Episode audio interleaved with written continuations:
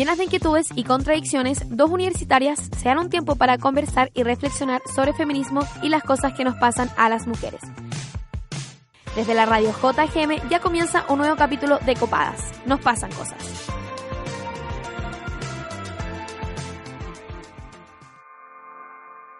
Me carga el periodismo. Me carga desde chica, cuando las noticias interrumpían mis programas de entretención. Me cargaba cuando se quedaban pegados hablando de portonazos y de fútbol durante una hora. Me cargaba escuchar a los reporteros titubear durante todo el despacho para informar una noticia policial. Me carga el periodismo aún más desde mi primer día de universidad, cuando conocimos con detalle los montajes en los que participó la prensa en dictadura, cuando conocí más de Agustín Edwards y cuando vi la portada de la segunda que fraseaba, exterminados como ratones, en una mentira más sobre las muertes de los disidentes a la dictadura. Me carga. Pero la prensa de hoy me carga por motivos distintos. Me carga porque es sensacionalista, porque criminaliza al pueblo movilizado, porque no se le puede creer cuando queremos claridades sobre lo que ocurrió y sigue ocurriendo en la comuna de Ercilla. Pero para el programa de hoy, debo decir que me carga por un motivo en particular, porque el periodismo es tan machista como la sociedad misma. Eso significa que me carga todos los días, con cada portada que sexualiza y cosifica a las mujeres, entregando la idea de que a nosotras se nos valora únicamente por la belleza y sexualidad femenina. Me carga porque con su cobertura superficial le presta ropa a la justicia machista, diciendo que mujeres como Francisca inventaron una violación. Me carga porque en sus redes sociales hacen encuestas hueonas como ¿cuál es la mujer más importante de la historia del fútbol chileno? con Maite Rodríguez y la mamá de Zamorano de Opciones. O si nos gusta o no el escote de Alejandra Valle. Me carga porque no recurren a mujeres para investigar, a menos que quieran obtener un relato llorón lleno de sensacionalismo. No nos visibilizan como sujetos de opinión, como dirigentes políticas o sociales, ni como voces expertas. Pero por suerte, no soy la única a la que le carga. De hecho, somos muchas estudiantes y también profesionales en busca de cambiar todo lo que nos carga, dispuestas a discutirle al editor, con ganas de escribir más sobre mujeres, desde la voz de las mismas mujeres. Por suerte, el feminismo ha calado tan profundo que incluso logró cambiar un poco las líneas editoriales de reconocidos medios machistas como La Cuarta y The Clinic.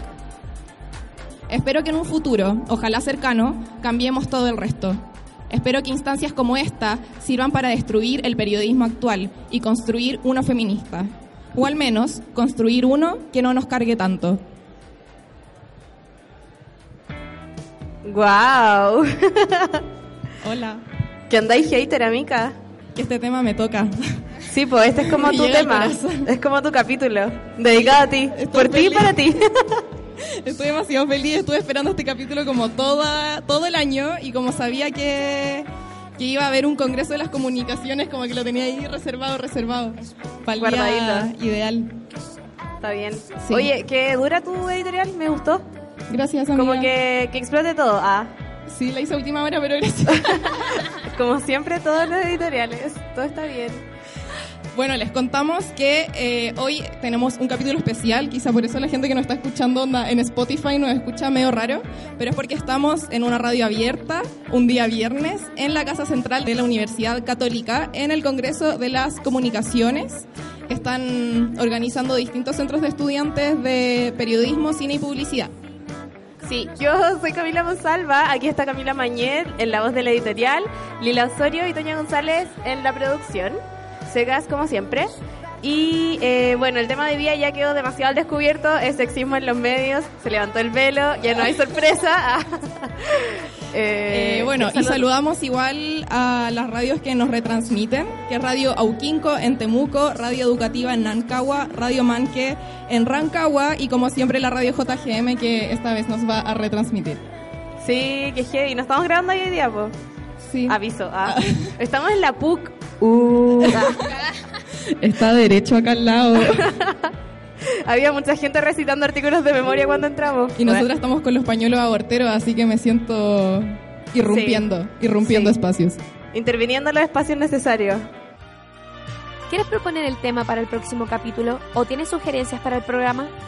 Encuéntranos en Instagram como copadasjgm y conversemos un rato.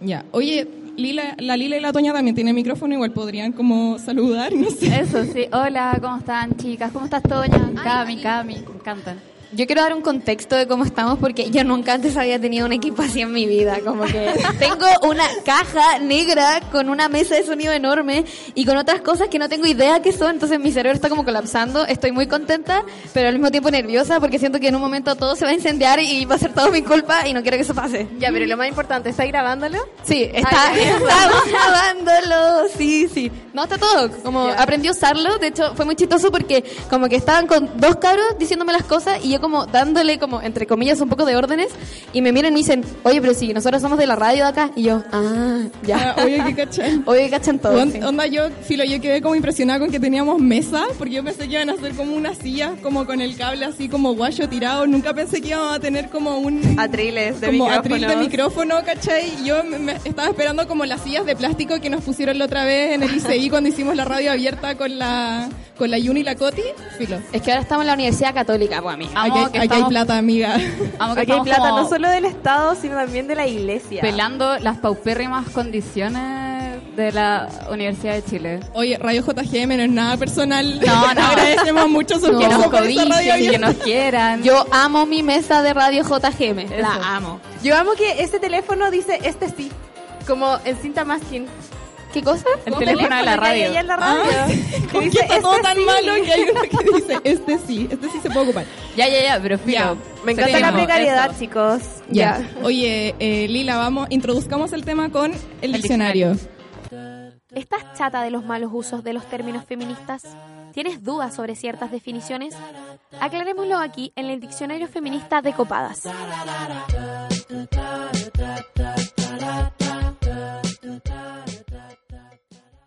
Hoy, en nuestro diccionario feminista, definiremos el sexismo.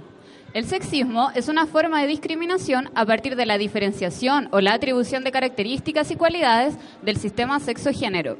El sexismo no es una guerra entre los sexos, sino más bien representa un sistema de opresión en el que cada persona debe cumplir con estándares y parámetros asignados a su género. Las niñas rosadas y los niños de azul, no amiga, eso es sexismo puro y duro. Los problemas que genera el sexismo son principalmente el dominio de un género por sobre los otros y la asignación de roles específicos inamovibles. El sexismo es una expresión cultural que puede estar presente en todos los ámbitos de la sociedad, la educación, el trabajo, los medios de comunicación, las dinámicas de familia y crianza, etc. Gracias, Lila, por esta introducción. Hoy yo tenía como algunas cifras del sexismo en los medios.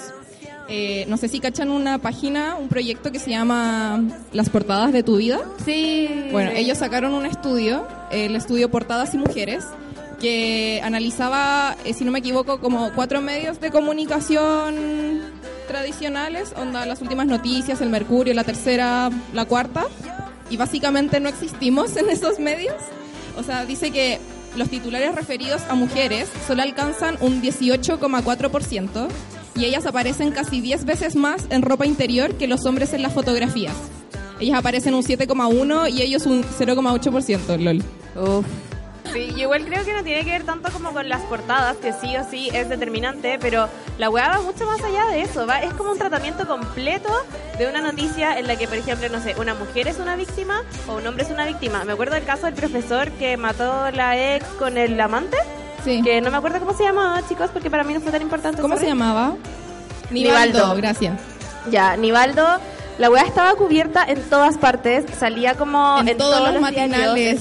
Sí, los matinales como que le dieron duro y solo porque el hombre era una víctima. Entonces fue como para reafirmar esta cuestión de, oye, pero si los hombres también se mueren, como a los hombres también los matan, no sé, como que, eh, no sé, han- mueren tantas mujeres todos los días. Como que está completamente normalizado. Sí, Bueno, de hecho, solo en el 2018, al 23 de noviembre, ya hay 35 femicidios consumados y 105 femicidios frustrados. weón. ¿Cuántos de esos hemos visto que se ha tratado en la prensa? Este año nada más, ¿cachai? Y eso es como, creo que estás diciendo como las cifras oficiales. Sí, desde Por- el Ministerio de la Mujer. Ya, porque desde la Red Chilena contra la Violencia hacia las Mujeres dicen que son 50 femicidios durante este año y la diferencia ahí es que como no existe una ley Gabriela que eh, diga que el femicidio es como cualquier asesinato por motivos de género a una mujer, eh, esa, como que obviamente el número es menor en las cifras oficiales, pero la red chilena contra la violencia hacia las mujeres indica que son 50, como contemplando esta cuestión como de Motivos manera de integral, género, ¿cachai? Como claro. si existiera hoy en día una ley Gabriela. Igual si hacemos el contraste es paloyo, porque tampoco se ha retratado en los medios, ya sea el número 35 o 50, no ha tenido la relevancia y tampoco ha sido bien tratado eh, en ningún caso, pues, ¿cachai? Eh, siempre se responsabiliza a la víctima. Sí, po. Y de hecho me acuerdo que la otra vez la Karen Vergara eh, estaba como muy criticando todo lo que todo lo que pasó con la manada, la cobertura que se le dio a la manada, porque lo cubrían de tal forma que incentivaba a los hombres a perpetuar este tipo de hechos. Sí, pues es como cubrir el, como el suicidio, que es como que le da ideas a los potenciales suicidas, ¿cachai? Por eso es como hay que tener tanto cuidado en la, a la hora de cubrir las cosas, pues como obviamente no tenéis que decir, no sé, pues, cómo, te cómo se suicidó, ¿cachai? Como, de hecho, si es que buscáis, por ejemplo, noticias de Katy Winter, esa chica, bueno, hablamos en el capítulo de violencia de género en Internet, que se suicidó en un Starbucks por haber sufrido eh, violencia de género en Internet. Que si tú buscas en todos lados no aparece, por suerte, cómo se suicidó, ¿cachai? Porque es como filó dar ideas, pero no existe el mismo cuidado cuando se habla de femicidios, po. O sea, cuando, no sé, pues para el caso de la manada, en Chile, onda, cuatro días después de, de- desde que se conoció ese caso en España, eh, hubo una violación como de las mismas características acá. Sí, y lo yo de igual se lo atribuyo. de la U. se- claro, se lo atribuyo eh, directamente a los medios de comunicación. Igual estaba pensando ahora en el caso de Lucía Pérez en Argentina, el fallo que absolvió a los acusados Que dijeron que era solamente narcotráfico y Sí. que no la empalaron. Claro. Y como en la autopsia claramente dicen que eh, Lucía falleció de dolor, onda, el dolor fue lo que le causó el paro. Y los medios muy que, nada, weón, la loca se murió porque estaba vendiendo droga y la mataron. Weón, son súper poco humanos, ¿cachai? Se estáis tratando la muerte terrible de una persona porque era mujer. Solo la mataron por ser mujer, ¿cachai? Y, y, y no estáis ni ahí, como periodista no estáis ni ahí. Sí, como que no existe esa sensibilidad de tratar la weá. Ni siquiera es como que hagáis un reportaje llorón, es como infórmalo con una sensibilidad de sabiendo que esa persona que murió, esa mujer que murió, que fue asesinada, tiene una familia, ¿cachai? Y aparte que también yo creo que está muy ligado con eh, como la jerarquía que existe hoy en día en los medios de comunicación. Como que haría una mesa pide acá en esta radio abierta, así como, ¿qué me puede decir un medio de comunicación con una directora mujer?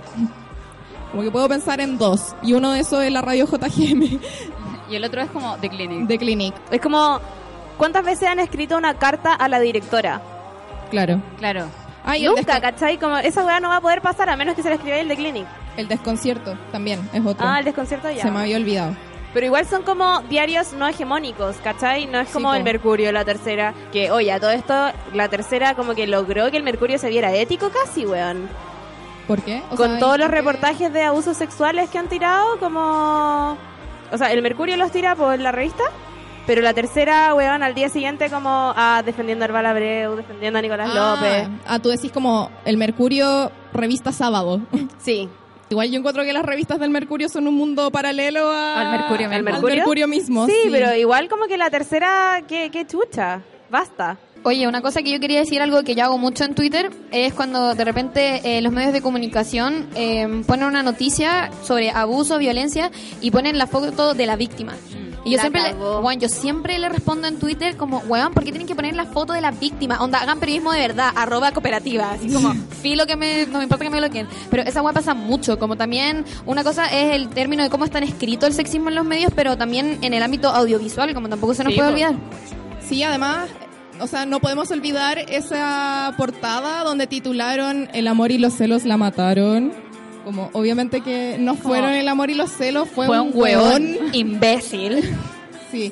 Y aparte que cuando se cubren los femicidios, eh, aparte como de la prensa escrita, cuando se cubren en televisión, televisión sensacionalista obviamente, lo cubre como si fuera un caso policial más. No sé, si pensamos en un femicidio cualquiera, van a la población y muestran, están ahí las imágenes como de carabineros afuera de la casa, ¿cachai? A veces incluso como que muestran el cuerpo cubierto, llevándolo no sé dónde chucha.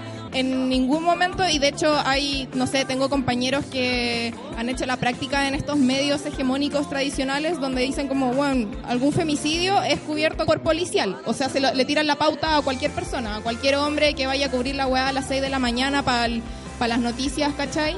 y obviamente que no recurren a alguna socióloga o alguien que eh, pueda ver de manera crítica ese hecho y que lo ligue con un sistema patriarcal y no como un hecho aislado que más encima lo están justificando con las drogas, con el alcohol, con los celos o con que eh, la mujer le puso el gorro en algún momento como bueno, nada justifica un femicidio. Igual continuando con lo audiovisual, también se puede ver, eh, por ejemplo, en los matinales o en los noticieros, como también como ahí se perpetúa el sexismo en términos de que siempre la que va a dirigir el matinal va a ser como la regia estupenda de Tonka Tomisic y el otro va a ser como Lucho Jara. Y como un guatón. un guatón buena onda, pero no, ni siquiera buena onda, pero como buen Lucho Jara como hola. No, y si se salen del hegemónico se van onda a la facha culiada de la Pati Maldonado, weón. Claro, Esa es la única, el, único escape del hegemónico que tienen y es una facha culiada. Igual, eh, lo brígido de la manifestación del sexismo en los medios de comunicación es, es ponte tú... Eh, que no hay ningún equilibrio en los equipos entre hombres y mujeres, por ejemplo, ¿cachai? Lo que decía la Cami, como que los femicidios lo van a cubrir cualquier persona y quizás eh, si hubieran equipos completos conformados eh, en forma paritaria o más equitativa, podrían evitarse un montón de cosas, pues, ¿cachai? O no sé, me quedé pensando en lo que dijiste de las cartas a la directora. ¿Quiénes escriben las cartas a los directores que se publican? Son hombres, generalmente. ¿Quiénes son los columnistas de los diarios? Son hombres, generalmente. ¿Quién tienen las voces dentro de los medios de comunicación?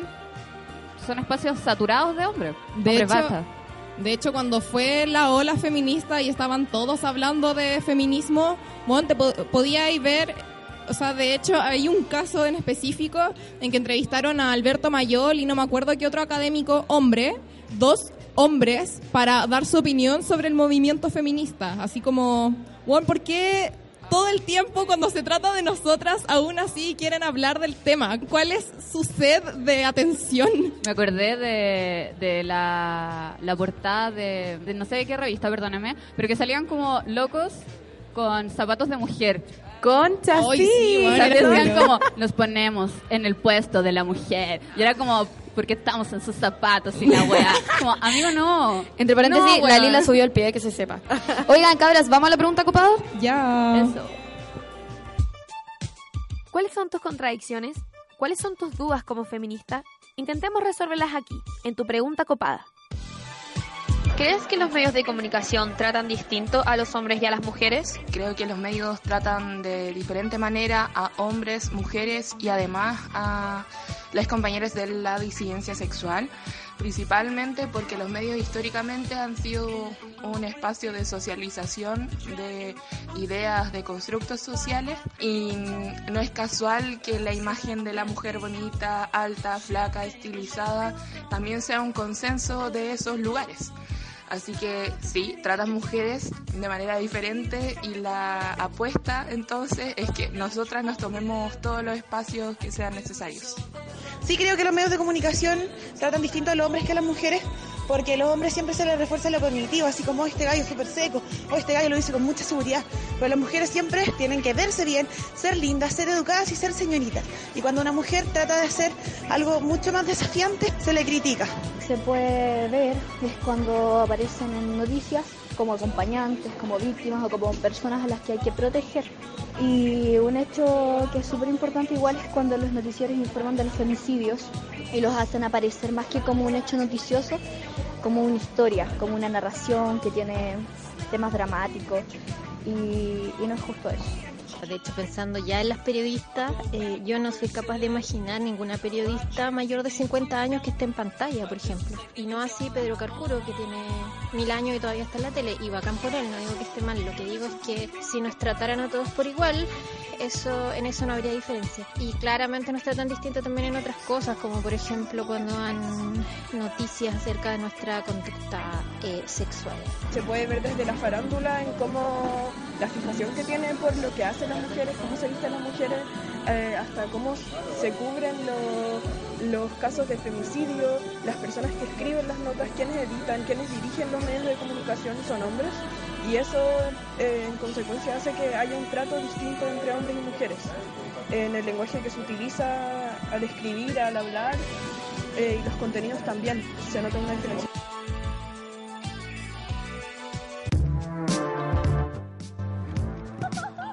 Oye, al fin encontré el dato que estaba buscando, como que estuve improvisando, confieso que estuve improvisando con otros datos que no eran puro realidad. freestyleando.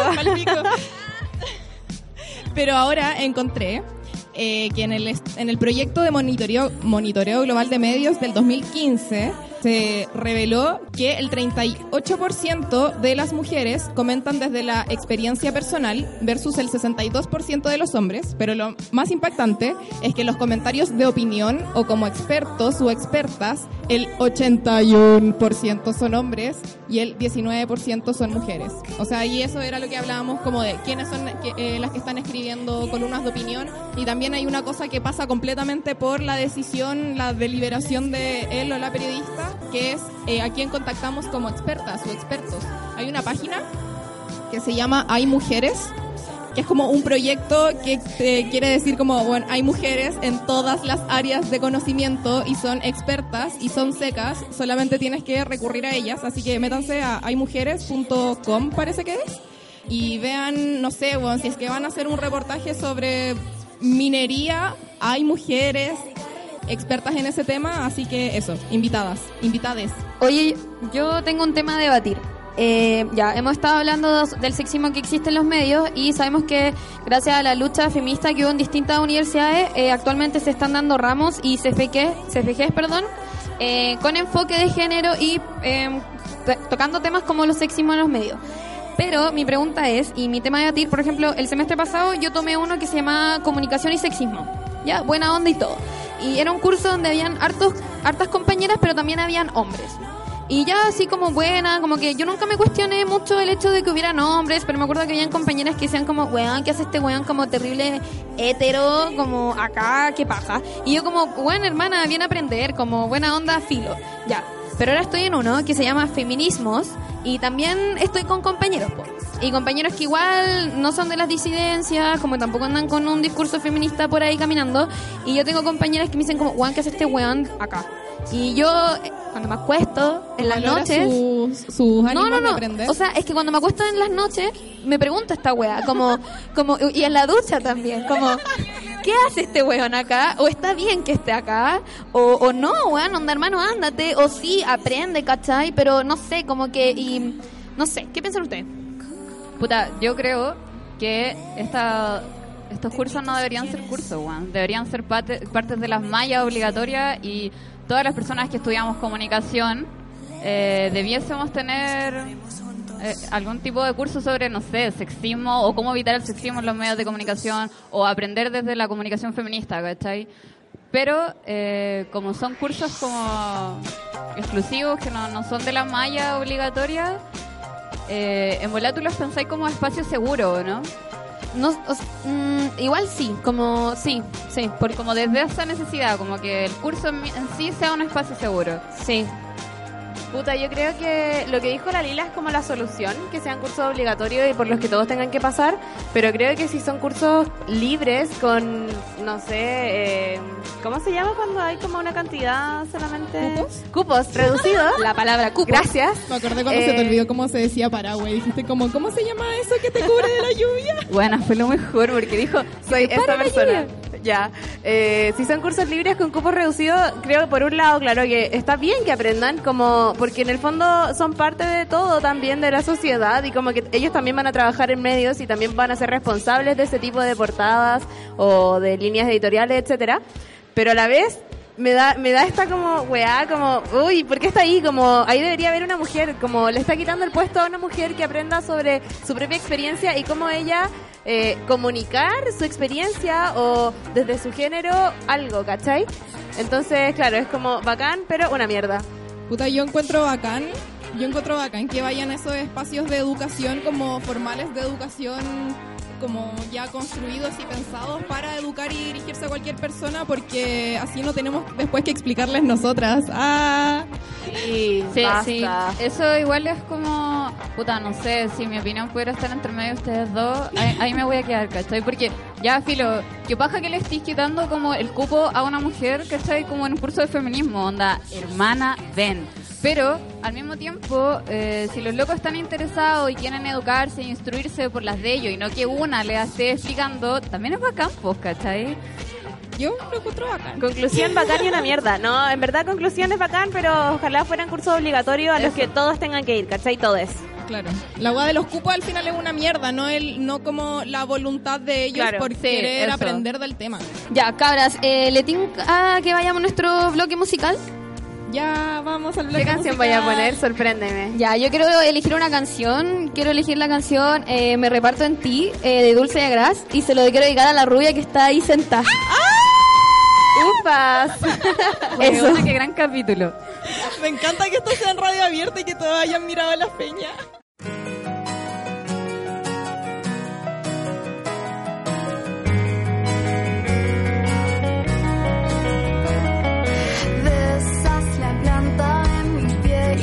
Te pido un abrazo a gritos. No importa nada más, yo solo me acuesto y te miro. Me quema y no duele porque todo es tan claro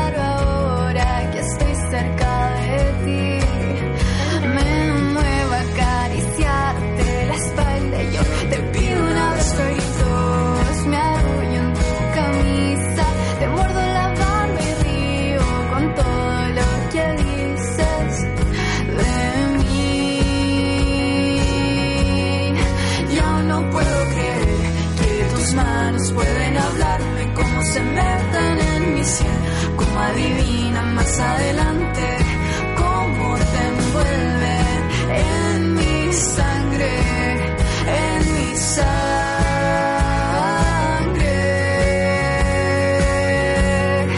Déjame despacio, lento sobre tu cama. Los recuerdos veremos aquí, dormidos sobre la almohada.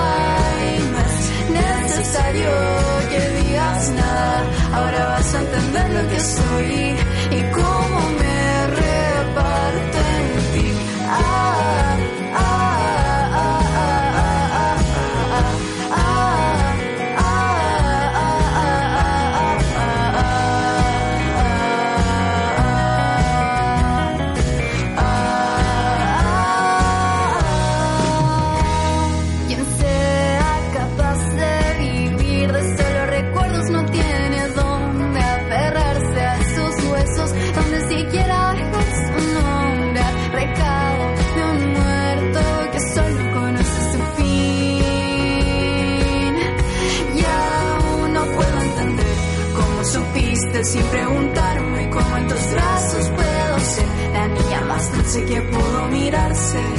Vacilo y pienso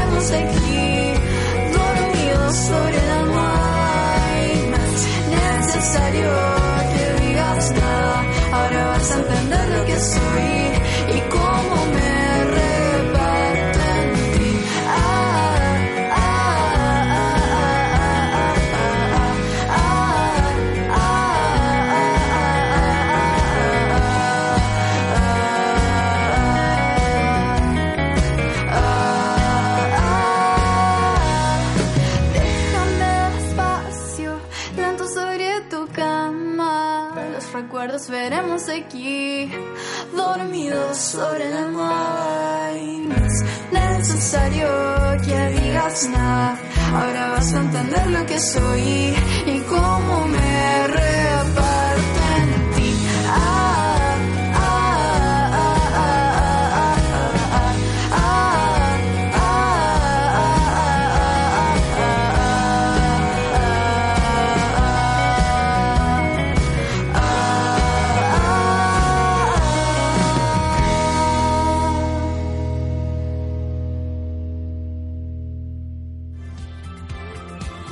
conocer más sobre el trabajo de la radio JGM y su parrilla programática? Síguenos en Instagram como arroba Radio JGM, en Facebook como Radio JGM y en Twitter como arroba JGM Radio.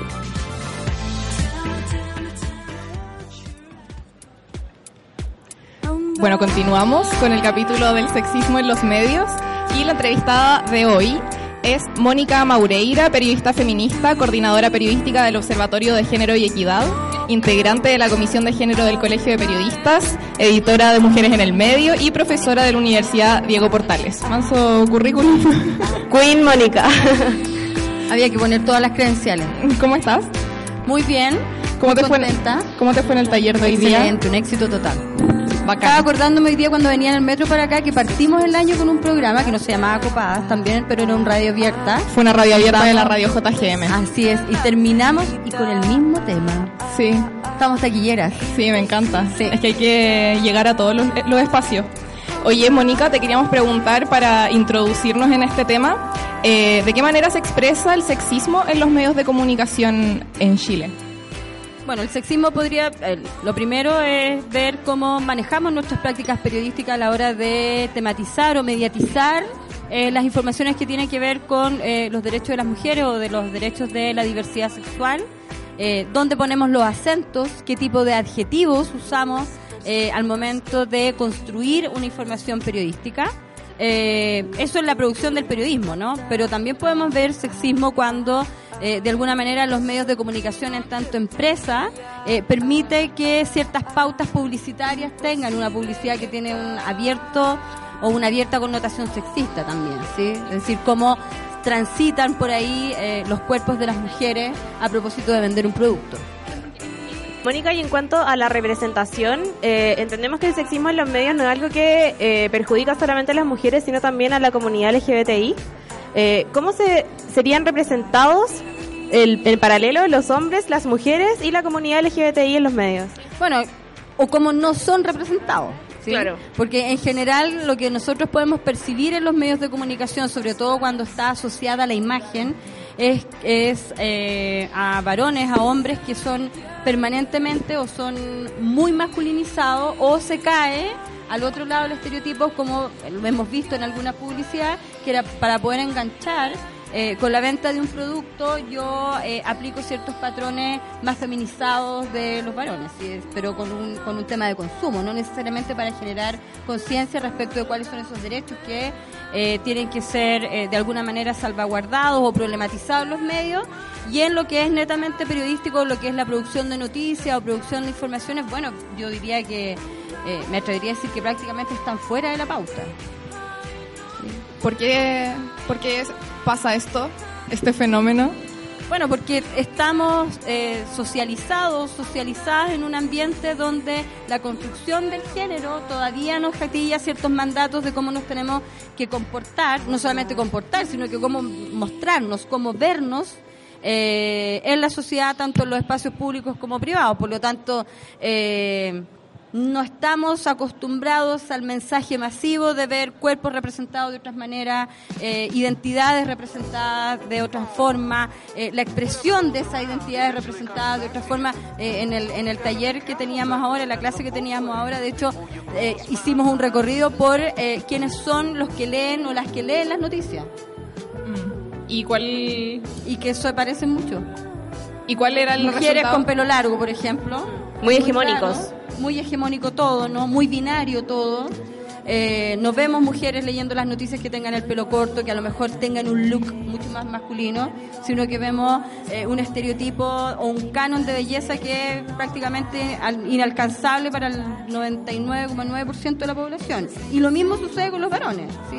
Hay un, un compañero de ustedes me decía, bueno, los, los que leen las noticias eh, son todos altos o, todos tienen un rasgos más binarios, ¿no? Eh, nos vemos gente morena. Bueno, hay, hay algunas excepciones, digamos, que tienen que ver con el peso, pero, pero se les perdona a los varones cuando están en sobrepeso. Las mujeres no se les perdona. Y de- disculpa. ¿De dónde crees que debe venir el cambio eh, para que salga como lo hegemónico o el 100% de lo hegemónico, o sea, que no sea 100% hegemónico las representaciones en los medios de la cultura social o del medio mismo generar un cambio porque igual hay cierta resistencia cuando resistencia de la población cuando uno de los no sé, de los comentaristas o algo no cumple con estos cánones hegemónicos, también se produce una resistencia. Entonces, ¿de dónde tiene que ser el, el puntapié inicial para que esto se, se modifique? produce resistencia y se produce mucha crítica también. Y de repente esa crítica es bastante despiadada. Eh, bueno, es la, es la promesa con la que nos dejó la ola, ¿no? Eh, con una educación no sexista. Y cuando hablamos de educación no sexista, hablamos eh, incluso de la educación eh, eh, primaria, básica, media y, la universidad y la universidad o, lo- o los institutos de, de- de educación superior. Yo creo que ahí está el gran dispositivo que nos va a hacer, tal como decían ustedes, no en el corto plazo, sino que más bien en el mediano largo plazo, poder ir sacándonos de nuestras cargas valóricas, subjetivas, eh, muchas veces estereotipadas, prejuiciadas, eh, esa sobrecarga que tiene todo el trabajo que ha hecho la institucionalidad de ir legitimando ciertos patrones eh, de género respecto de cómo tenemos que actuar. Desde ahí tiene que venir. Y todos estos cánones que son representados, y no solamente por la prensa, sino en los medios en general, en la publicidad, en Así el es. cine, en la televisión, las teleseries, etcétera, ¿cuáles son los efectos que tienen estas representaciones en la sociedad, en cómo nos comportamos? Los efectos que tiene es que seguimos legitimando ciertas prácticas, seguimos naturalizando ciertos momentos, ciertas situaciones, y eso nuevamente es representado y avalado eh, de alguna manera en los medios de comunicación. Eh, ahora hay una teleserie que está muy de moda, que aparentemente eh, está teniendo buenos niveles de rating, que es Casa de Muñeco, donde tenemos todos los estereotipos de géneros habidos y por haber condensados en una sola teleserie. Básicamente se trata de que todos los problemas que tienen las mujeres están en relación a un hombre. Bueno, eso es una.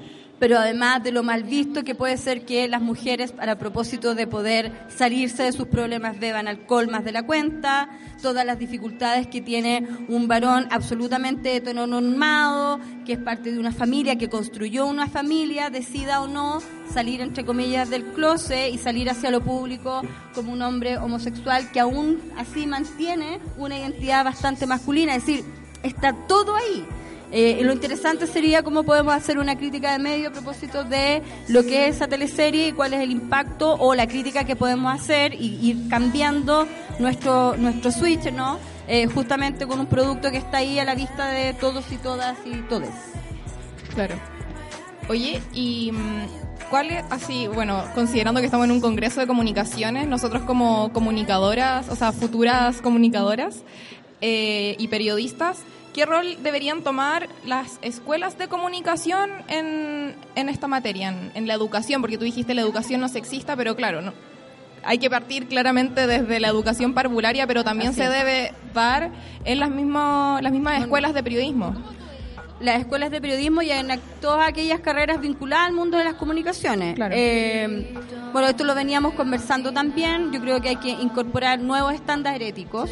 Sí, o sea, todos tenemos en algún momento un ramo de ética, nuevos estándares éticos más bien vinculados a cómo ha sido la construcción del derecho internacional de los derechos humanos, principalmente bajo dos pilares que tienen que ver con la no discriminación y la igualdad. Eh, eso así de manera transversal, de manera transversal incorporar una, un enfoque, una mirada, una perspectiva de género y ya de manera más particular yo creo que tenemos que además de empezar a mirar cómo se transversaliza esos contenidos, generar contenidos más especializados, ¿sí? Y eso implica generar cursos, ¿sí? especializados, eh, cursos que además sean obligatorios y no necesariamente eh, electivos, porque muchas veces cuando a ustedes se les da la posibilidad de votar esos cursos electivos, no los votan, entonces caen de la malla, entonces tienen que ser cursos que sean eh, obligatorios y en los cursos que ya están en régimen hay que empezar a mirar cómo le incorporamos estas perspectivas, ya sea desde el feminismo, desde la teoría del género, desde el enfoque de derechos humanos y hacemos una revisión no solo de los contenidos, sino de la bibliografía que estamos mirando. ¿sí? Esto mucho más allá de lo que puede ser también el aparataje institucionalidad de la institución llamada universidad o instituto superior donde tenemos que estar eh, mirando cada cierto tiempo cómo están funcionando los protocolos eh, de, de, denuncia y de investigación de situaciones ya sea de discriminación, de acoso sexual, de acoso de otras de otras maneras, por ejemplo el acoso online, cómo se está dando en las universidades y otras formas de manifestación de violencia con sesgo de género. El feminismo no es algo que solo se comprenda y practique desde la academia. Existen muchas maneras de vincularse con él. En Copadas te hacemos una recomendación feminista. Eh, Mónica, queríamos para el capítulo de hoy recomendar la guía para medios no sexistas, tuya. Pero quién mejor que tú para recomendarla. si nos puedes contar un poquito. no es solo mía, es también de otra colega más, de dos colegas más que trabajaron en la producción de esa guía. Eh, Denise Lasnivat y, y, Fabiola Gutiérrez, que me imagino que nos están escuchando. Eh, eh, bueno, es una guía que trató de hacer un abordaje un poco distinto a lo que hay. Si ustedes revisan internet, hay material profuso, profundo, otro más digerible. Eh, respecto a eh, comunicación y género, comunicación y feminismo, periodismo y género, periodismo y feminismo. Pero esta es una guía más bien que trató de eh, mirar desde una perspectiva más política eh, cómo las prácticas periodísticas finalmente perjudican no solamente nuestro desarrollo profesional, sino que también cómo perjudican el, el, el, el, nivel de legitimidad y de desarrollo que pueden tener los medios en la tematización de estos temas. Entonces hace mucho guiño, guiño al feminismo, pero también hace mucho guiño a, a, generar una crítica de medios, que en este país nos cuesta harto hacer. ¿sí? Eh, cuando nosotros nos hemos visto involucradas o involucrados en procesos de crítica de medios a propósito de lo que fue, por ejemplo, la denuncia de Valentina Enríquez contra Camilo Castaldi, recibimos de vuelta mucha crítica respecto de los colegas porque cree porque se personaliza la crítica sí y no se llega a lo profundo que es eh, lo que lo, lo, lo, perjudicial que resulta tematizar ese tipo de situaciones de la manera en que se lo hace no donde finalmente las mujeres siempre terminamos en estos casos por lo menos eh, siendo víctimas de la propia violencia que recibimos ¿sí? sin un concepto detrás de derecho. Oye Mónica tú quién crees que debería como fiscalizar porque hay un colegio de periodistas, hay un Consejo Nacional de Televisión, pero no sé, ¿tú crees, por ejemplo, en la censura en este tipo de casos cuando se presenta el sexismo en los medios? No. ¿Qué se debería hacer? otras colegas sí. Yo creo que en el fondo hay que generar conciencia para que sean los propios medios de comunicación que generen mecanismos de autorregulación. ¿Sí? La autorregulación, por ejemplo, que tenga que ver con, con, la publicidad que se transmite a través de los medios o con ciertos criterios de ir mejorando los estándares éticos y los estándares programáticos y de información que en ellos están instalados. Yo no soy partidaria de la censura, yo diría que casi en ninguno de los casos podríamos problematizar qué pasa, por ejemplo, con la pornografía, eh, o qué pasa con, con el tema de, lo, de, los crímenes de odio, los discursos de odio. Eh, seguramente eso será un próximo capítulo de Copadas. Eh, pero no me atrevería a decir que en estos casos yo prefiero más bien porque ir generando conciencia entre pares y que eh, desde la sociedad civil, las periodistas, los periodistas también de manera organizada, seamos capaces de ocupar los dispositivos que ya están instalados. Le hace eh, Tribunal de Ética del Colegio Periodista, eh, lo, lo, los tribunales o, lo, o, la institucionalidad de ética que tenga la NP, el Consejo Nacional de Televisión. Yo creo que hay que tensionar, estresar eso que ya está instalado, eh, justamente para que vayan incorporando eh, de manera más sistemática estos contenidos que tienen que ver con cómo mirar desde una mirada de género, desde una mirada más feminista, si ustedes quieren, eh, lo que está pasando en los medios de comunicación. Oye, y tú estás organizada ahí en, el, en la Comisión de Género del Colegio de Periodistas. Eh, ¿Nos puedes contar cuándo se creó esta comisión, por qué y las actividades que han, que han hecho? La comisión cumplió en agosto de este año dos años.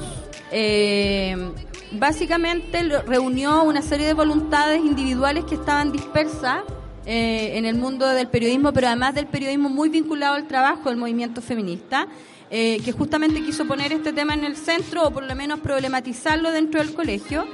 Y hemos realizado, bueno, además de talleres, charlas, eh, reuniones, digamos, con, con estudiantes de periodismo eh, de las universidades, con estudiantes de comunicaciones.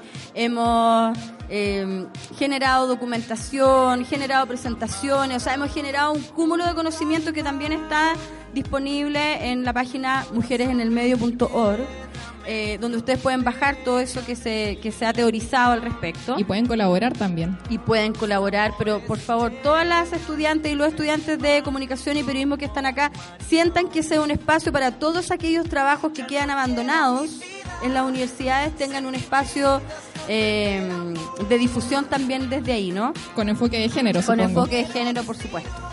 Y ojalá feminista. Más aún. Oye, eh, bueno, tú ya hiciste acá un, un taller de cómo comunicar con enfoque de género, pero igual me gustaría aprovechar la instancia para que nos des algunos tips en esta materia, como ya hay muchos futuros periodistas aquí escuchando. Sí, a ver, los tips eh, básicamente tiene que ver con que nunca olvidemos que cuando estamos frente a la producción de una noticia hay personas involucradas. Bingo.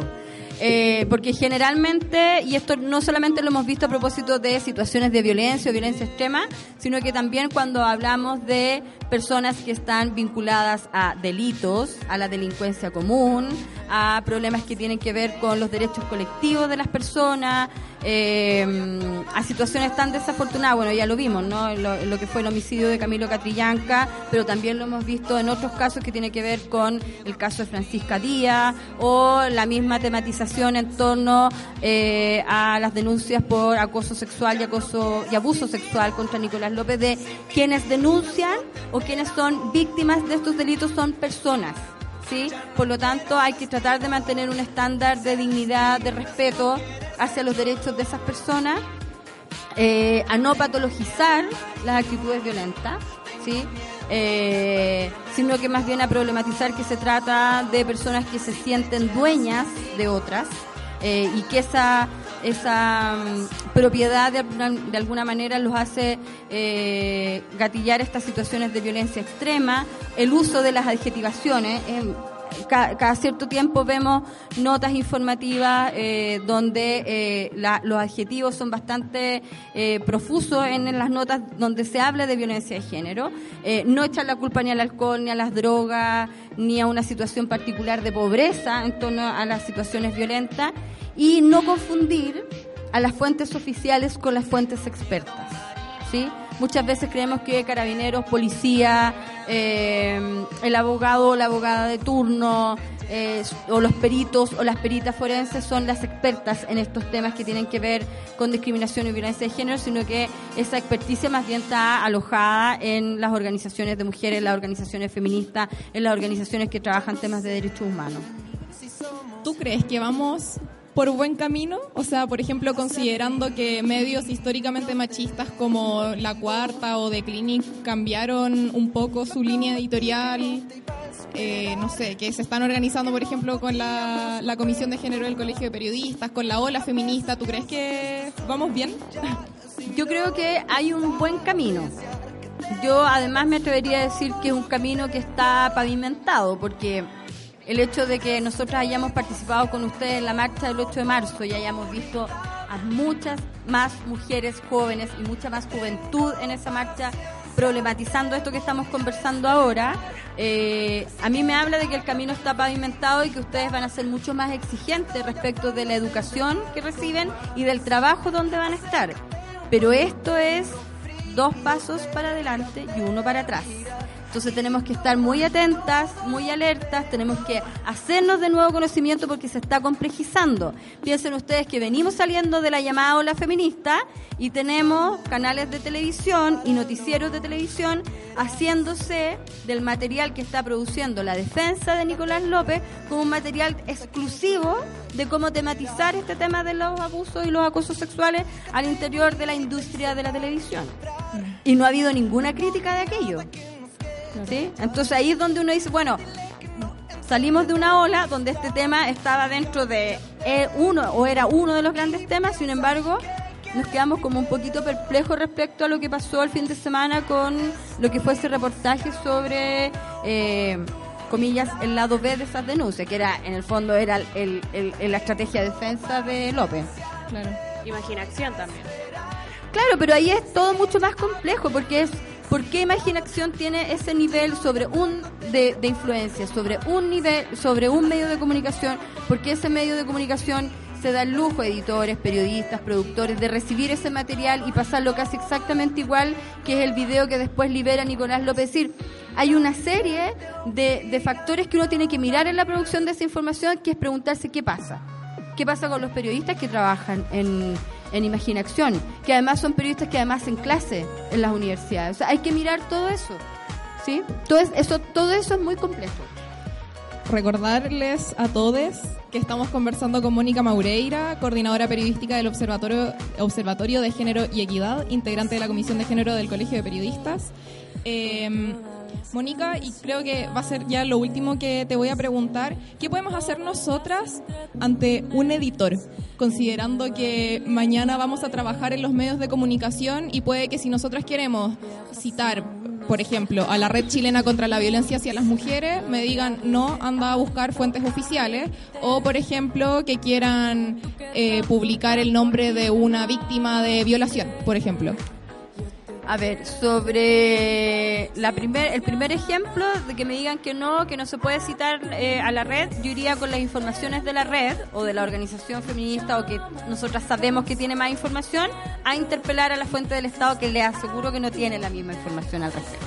O sea, ese contraste lo podemos hacer. Podemos poner en tensión a las autoridades y a las autoridades del Estado, a quienes toman decisiones con esa información. Porque nuestro estándar, nuestro estándar como país, como Estado, como gobierno en estos temas es muy bajo respecto a los compromisos que nosotros hemos adquirido hacia la comunidad internacional. O sea, a nosotros nos debiese regir los tratados internacionales en estos temas. Sin embargo, esos, esos tratados internacionales no están siendo aplicados ni por las autoridades ni por eh, ni tampoco están de alguna manera siendo relacionadas con la ley local. Así que ahí tienen todo para, para poder interpelar con esa información a esa otra fuente que se llama, entre comillas, oficial. Y respecto a lo otro, yo creo que hay que advertir que eventualmente el canal se puede involucrar en un juicio, por ejemplo. eh, a propósito de que ya sea la propia eh, mujer que haya sobrevivido a la violencia se manifiesta en contra del medio o cualquier otra organización en su representación. Y tenemos jurisprudencia de eso. Sí, o sea, podemos eh, llevarle al editor o llevarle a la editora esta información que dice, mire, efectivamente que yo le puedo mostrar como antecedente que esto puede ser un problema judicial para el canal por publicitar esto de esta manera. Gracias por Bueno, los consejos. agradecerle, sí, agradecerle a Mónica por estar aquí hoy día con nosotras, por todos estos consejos y este mar de sabiduría que nos entregó. Eh, Tengo un ¿alguna- poquito de años más de usted. ¿Alguna red social o alguna próxima actividad que nos quieras anunciar? No, yo me imagino que ya estas actividades se terminan este de año. Eh, red social, bueno, sí, la cuenta del Observatorio Género y Equidad, Observatorio GE, Mujeres en el Medio, eh, y alguna otra instancia un poquito más clandestina que es Hartas Mujeres. Ay, Hartas de arti, Ah, de hartas. hartas, de con H. Sí, Hartas hartas, con H. mujeres también. Y varias cuentas más por ahí de, de activistas. Sí, yo creo que son- tú administras ahí como 10 cuentas. Oye, Vamos, vamos, más o menos. Sí. Mónica, muchas gracias por estar con nosotras en esta radio abierta de Copadas, en el Congreso de Comunicaciones. Eh, lo último, ¿alguna canción que quieras poner? Eh, corazones rojos. Ay, la Camila es la más feliz acá. La más fan de Jorge González. Ah. Ya, bacán, así que nos despedimos. Muchas gracias. Muchas gracias a ustedes. Bueno, estamos aquí atentas a cualquier cosa. Y felicitaciones por el Congreso. Muchas Muy gracias. bien. Chao. Corazones rojos, corazones fuertes, espaldas débiles de mujer. Mil insultos como mil latigazos, mil latigazos dame de comer. De comer cordura, de comer comida, yo sabré cómo traicionar. Traicionar y jamás pagar. Porque yo soy un hombre y no te puedo mirar.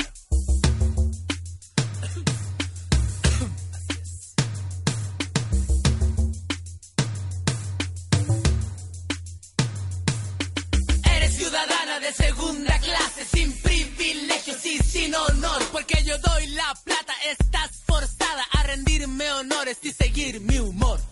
Búscate un trabajo, estudia algo, la mitad del sueldo y, y doble labor.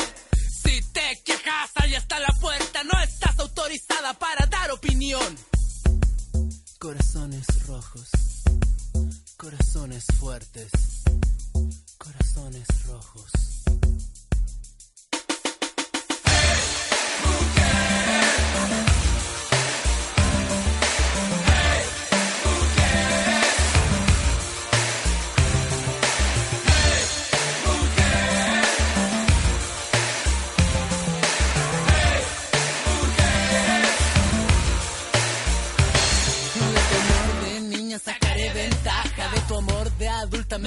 Reiré. Con tu amor de madre dormiré una siesta y a tu amor de esposa le mentiré. Nosotros inventamos, nosotros compramos, ganamos batallas y también marchamos. Tú lloras de nada y te quejas de todo para cuando a veces nos emborrachamos.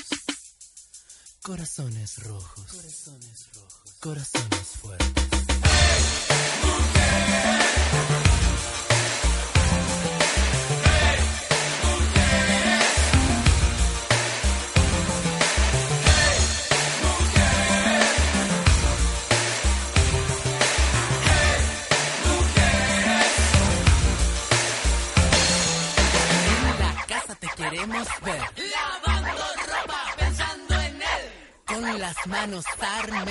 Y la entrepierna bien jugosa. Ten cuidado de lo que piensas.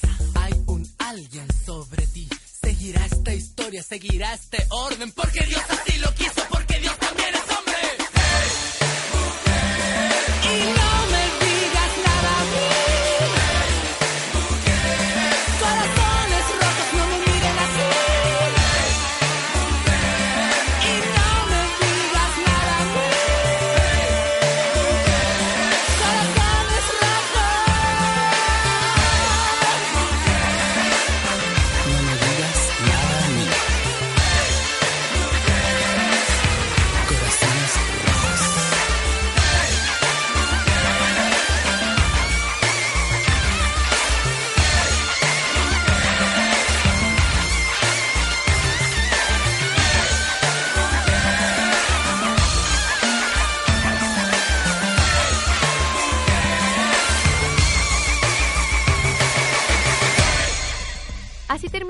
capítulo de Copadas, nuestro espacio semanal para reflexionar y conversar sobre nuestras inquietudes y las cosas que nos pasan a las mujeres.